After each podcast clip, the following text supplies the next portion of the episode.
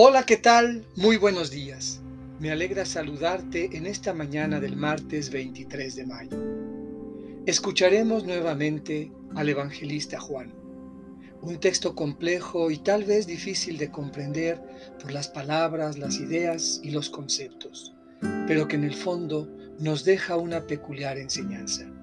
Escucharemos del capítulo 17 los versículos 1 a 11 te invito a que en un silencio orante escuchemos con atención. Del Evangelio según San Juan. En aquel tiempo Jesús levantó los ojos al cielo y dijo, Padre, ha llegado la hora. Glorifica a tu Hijo, para que tu Hijo también te glorifique y por el poder que le diste sobre toda la humanidad, dé la vida eterna a cuantos le has confiado. La vida eterna consiste en que te conozcan a ti, único Dios verdadero, y a Jesucristo, a quien tú has enviado. Yo te he glorificado sobre la tierra, llevando a cabo la obra que me encomendaste. Ahora, Padre, glorifícame en ti con la gloria que tenía antes de que el mundo existiera. He manifestado tu nombre a los hombres que tú tomaste del mundo y me diste eran tuyos y tú me los diste.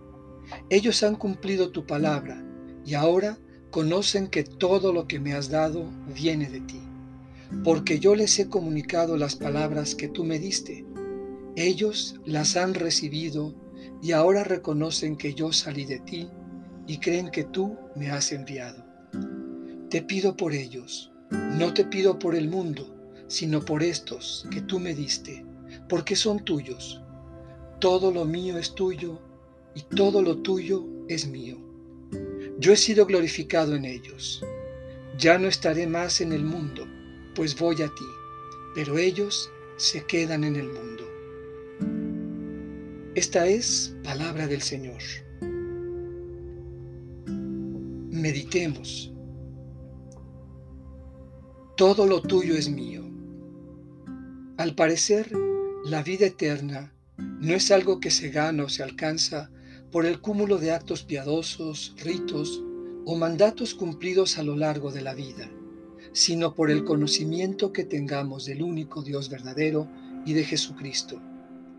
Aquí resuenan las palabras del profeta Oseas, misericordia quiero y no sacrificios, conocimiento de Dios más que holocaustos.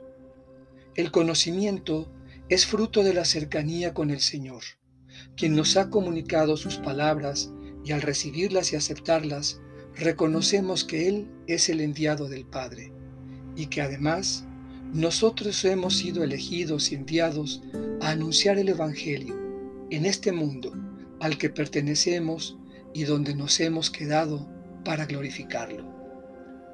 Tal conocimiento se convierte en un compromiso que se establece en un trato de profunda confianza no solo entre el Padre y el Hijo, también entre Jesús y nosotros.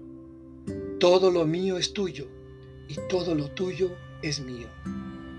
Así lo descubrió Juan de la Cruz en las profundidades del corazón y lo plasmó en la oración del alma enamorada. No me quites, Dios mío, lo que una vez me diste en tu Hijo Jesucristo.